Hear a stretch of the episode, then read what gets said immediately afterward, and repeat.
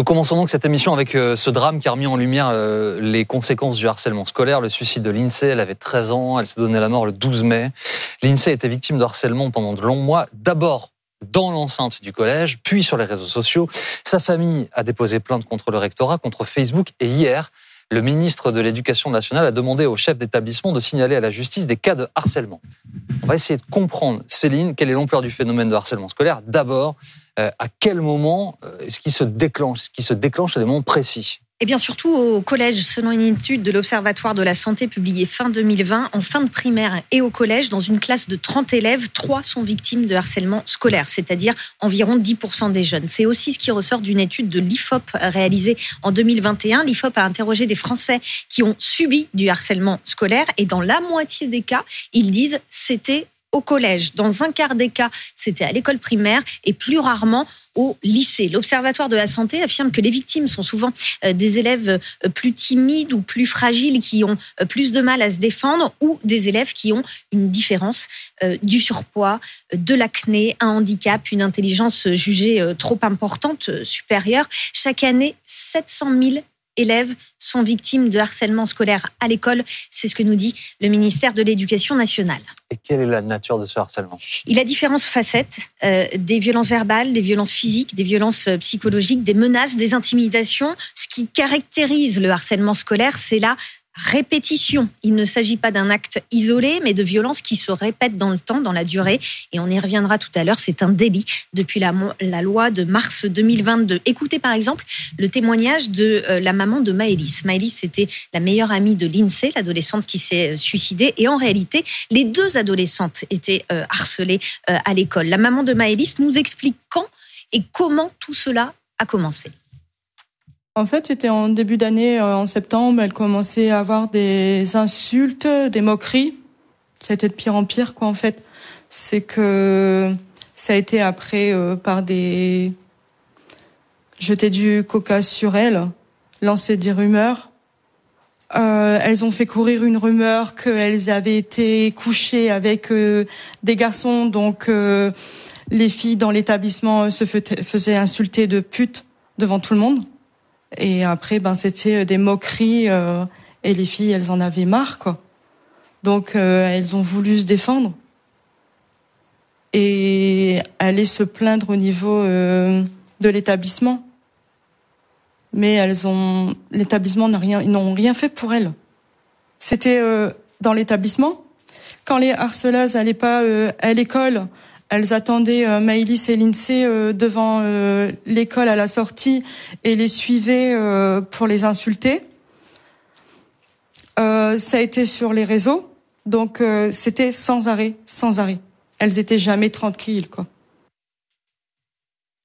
Alors, dans le sondage de l'IFOP, on apprend que le harcèlement dans le cadre scolaire ou périscolaire a lieu majoritairement, très majoritairement, dans l'enceinte de l'établissement. Les harceleurs sont le plus souvent des élèves de la même école, du même collège, et souvent ils sont plusieurs. Dans les trois quarts des cas, il s'agit d'un groupe de harceleurs ou de harceleuses. Ce harcèlement, parfois, il se décline aussi hors de l'établissement scolaire, dans le cadre des sorties scolaires, des activités physiques, dans les transports ou encore sur les réseaux sociaux. Et c'est d'ailleurs ce qu'il s'est passé avec l'INSEE. Au-delà du collège, l'adolescente était donc cyber harcelée sur les réseaux.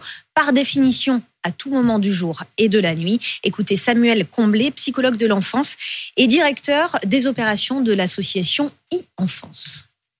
Une des caractéristiques du cyberharcèlement, c'est que ça ne s'arrête jamais. Euh, Internet n'a pas d'heure d'ouverture et de fermeture, donc euh, la, la, victime est sans cesse euh, harcelée et, agressée. Euh, il est vrai euh, que les réseaux sociaux ne sont pas responsables de ce qui est écrit sur leur réseau. Par contre, là où ils ont une responsabilité, c'est à partir du moment où on a signalé des contenus, ils ont une obligation de faire supprimer ces contenus, voire de fermer les comptes. Et, c'est là où la responsabilité peut être engagée et, et, et où les reproches peuvent être c'est que euh, on, peut regretter euh, et déplorer vraiment fortement que euh, des réactions mettent parfois du temps à, arriver et que même quand on a signalé certains contenus, on peine encore à avoir une réponse ou, alors que cette réponse met trop de temps à arriver et on le sait dans le cyberharcèlement, la réactivité est absolument nécessaire parce que plus on attend, plus les contenus vont continuer à se diffuser. Et nous avons aussi interrogé le président de l'association de l'enfance Les Papillons. Et pour lui, le développement des réseaux sociaux a amplifié ce phénomène de harcèlement scolaire. Il nous explique. Ces réseaux sociaux, ils ont une responsabilité immense parce qu'ils sont le vecteur de, de, la poursuite du harcèlement scolaire. C'est eux qui contribuent à mettre dans l'esprit des victimes que ça s'arrêtera jamais. Elles le subissent, le harcèlement scolaire, dans leur école, dans leur établissement sportif. Et puis après, ça continue. Et pire, quand elles croient que ça va être fini parce qu'elles changent d'école, eh ben non, ça se poursuit et les réseaux sociaux sont le vecteur.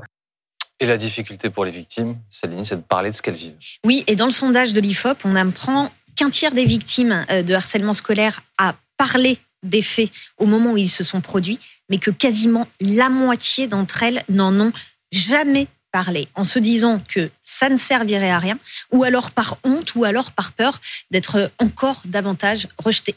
Alors, quelles sont les conséquences pour ces jeunes victimes? Elles sont plus ou moins graves en fonction de la nature du harcèlement, de sa durée, de la capacité aussi à en parler et à être accompagnées. 20% des victimes de harcèlement scolaire disent j'ai été harcelée pendant moins de trois mois.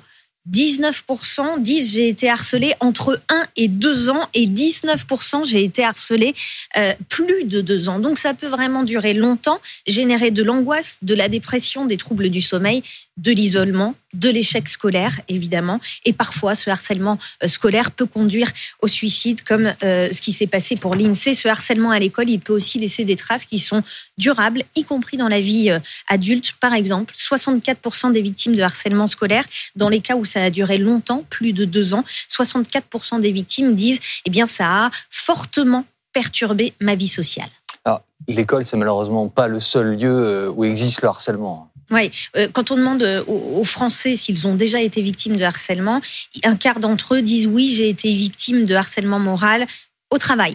Un quart d'entre eux dit j'ai été victime de harcèlement en milieu scolaire ou extrascolaire. Et euh, ça, c'est ce que dit un échantillon représentatif de la population française. Maintenant, l'IFOP a aussi interrogé des Français de plus de 15 ans qui ont été victimes de violences répétées, violences verbales, physiques, psychologiques. Et quand on leur demande où elles ont subi ces violences, ils disent à 73% dans le cadre scolaire et périscolaire, à 19% dans le cadre professionnel, à 17% dans le cadre familial et conjugal. Enfin, 90% euh, des Français estiment que le harcèlement à l'école, eh bien, il n'est pas euh, apprécié, appréhendé à sa juste mesure par les pouvoirs euh, publics. Pour Samuel Comblé, les sanctions ne sont pas suffisamment appliquées qu'on peut déplorer, c'est qu'il n'y ait pas suffisamment de sanctions, et c'est souvent ce que disent aussi les victimes, c'est que ça donne du pouvoir aux harceleurs de savoir que de toute façon, quel que soit leur comportement, euh, euh, les, les, les, sanctions n'arriveront pas. Et, il est vrai qu'il faudrait que les, les, sanctions soient beaucoup plus euh, fréquentes. les textes existent. le harcèlement dont, dont a été victime l'INSEE est puni de 10 ans de prison et de 150 000 euros d'amende. Le harcèlement scolaire, c'est un délit. Il faut maintenant que les choses euh, bah, puissent être appliquées et, que euh, les, harceleurs ne se croient pas euh, protégés par le fait que les sanctions ne soient pas suffisamment prononcées. c'est un phénomène évidemment gravissime. Ce qui, est terrible, Laurent, c'est que lorsque les chefs d'établissement, les responsables sont confrontés à ça, évidemment, beaucoup réagissent comme il se doit, mais certains ont encore tendance à considérer qu'il s'agit, je les cite, d'enfantillage de problèmes de cours de, récré. Oui, je dois dire qu'il y a quelque chose moi, qui m'a frappé cette semaine, c'est qu'il se trouve que le ministre de l'Éducation était notre invité il y, a, il y a deux jours. Et à la question est-ce que l'école protège nos enfants, la question lui a été posée deux ou trois fois. Il n'a pas été en mesure de répondre oui. Oui, l'école protège. Ça veut dire que le problème est extrêmement profond. Moi, de mon temps, quand on se bagarrait à l'école ou quand on était harcelé par euh, d'autres enfants, c'était circonscrit à la cour de récréation ou à l'école. Désormais, avec les réseaux sociaux, les harcelés n'ont plus aucun répit. C'est-à-dire c'est 24 heures sur 24, 7 jours sur 7, et c'est ça rend les choses absolument intenables. Quand il n'y avait pas les réseaux sociaux, euh, bah, ça se passait mal à l'école, mais au moins on rentrait chez soi, la famille était un sanctuaire, euh, on retrouvait son, intimité familiale ou amicale, et on pouvait pendant quelques heures, quelques jours, se sortir de cela. Désormais, c'est impossible. Ceux qui sont harcelés le sont 24 heures sur 24, 7 jours sur 7, toute l'année, même pendant les vacances scolaires. Et euh, Céline vient de le dire, ça peut durer un an, deux ans. La loi est d'une sévérité absolue. Oui, mais alors du coup? La loi est d'une sévérité absolue. Il y a des règles. Euh, par, je vais vous donner un exemple et on va peut-être en parler. Il y a deux numéros de téléphone vert, le 3018, le 3020. A priori, je me dis, ces numéros de téléphone devraient être affichés dans tous les établissements scolaires. C'est pas le cas. C'est pas le cas. Euh, pourquoi ne le fait-on pas? Il devrait y avoir des référents harcèlement dans tous les établissements scolaires. Ça n'est pas le cas. On avait mis en place des élèves. Il n'y a même pas d'infirmières dans tous les établissements. Hein. Exactement. Donc, en réalité, le cadre est là, la prise de conscience est là, mais dans les faits, ça ne suit pas. Alors oui, on, juge parfois que la justice est trop laxiste, que la police va trop lentement, mais l'éducation nationale aussi, qui a pris conscience de cela, ne met pas les moyens nécessaires pour l'appliquer. D'un mot, Alexis, il y a aussi ce que peut faire le, gouvernement, enfin les pouvoirs publics, avec euh, les entreprises qui possèdent les réseaux sociaux. On a eu hier un porte-parole qui nous a dit, enfin nous à BFM TV, euh, connaît les phrases, je l'ai plus en tête, mais en gros nous sommes désolés, etc., etc. Nous présentons euh, euh, nos condoléances, mais il n'y a rien que nous puissions faire. On est continue d'être vigilants. Le ministre de l'Éducation nationale a ouvert la piste d'une réflexion avec ces entreprises, ces représentants des, des géants euh, mondiaux des réseaux sociaux pour essayer de trouver le moyen de mieux circonscrire ces phénomènes de cyberharcèlement. Euh, quand il parle de ça, euh, le ministre de l'Éducation nationale, il sait que là-dessus, son administration, par définition, elle a moins de prise sur sur ces faits, et c'est en effet ce qui semble s'être passé dans le dans le drame de, de l'Insee. En revanche, lorsqu'il dit ça, le ministre de l'Éducation nationale, il doit aussi veiller à ne pas se décharger, puisqu'il y a aussi, semble dire la famille de de l'Insee, une une prise en charge, une prise en compte des faits dont était euh, ciblée la jeune fille qui n'a pas été euh, suffisante à leurs yeux. Et donc, il faut essayer de trouver un bon équilibre là-dessus. Le ministre de l'Éducation nationale a dit qu'il suivait euh, de très près l'enquête judiciaire et administrative et que toutes les conclusions seraient tirées à l'égard des personnels, le cas échéant.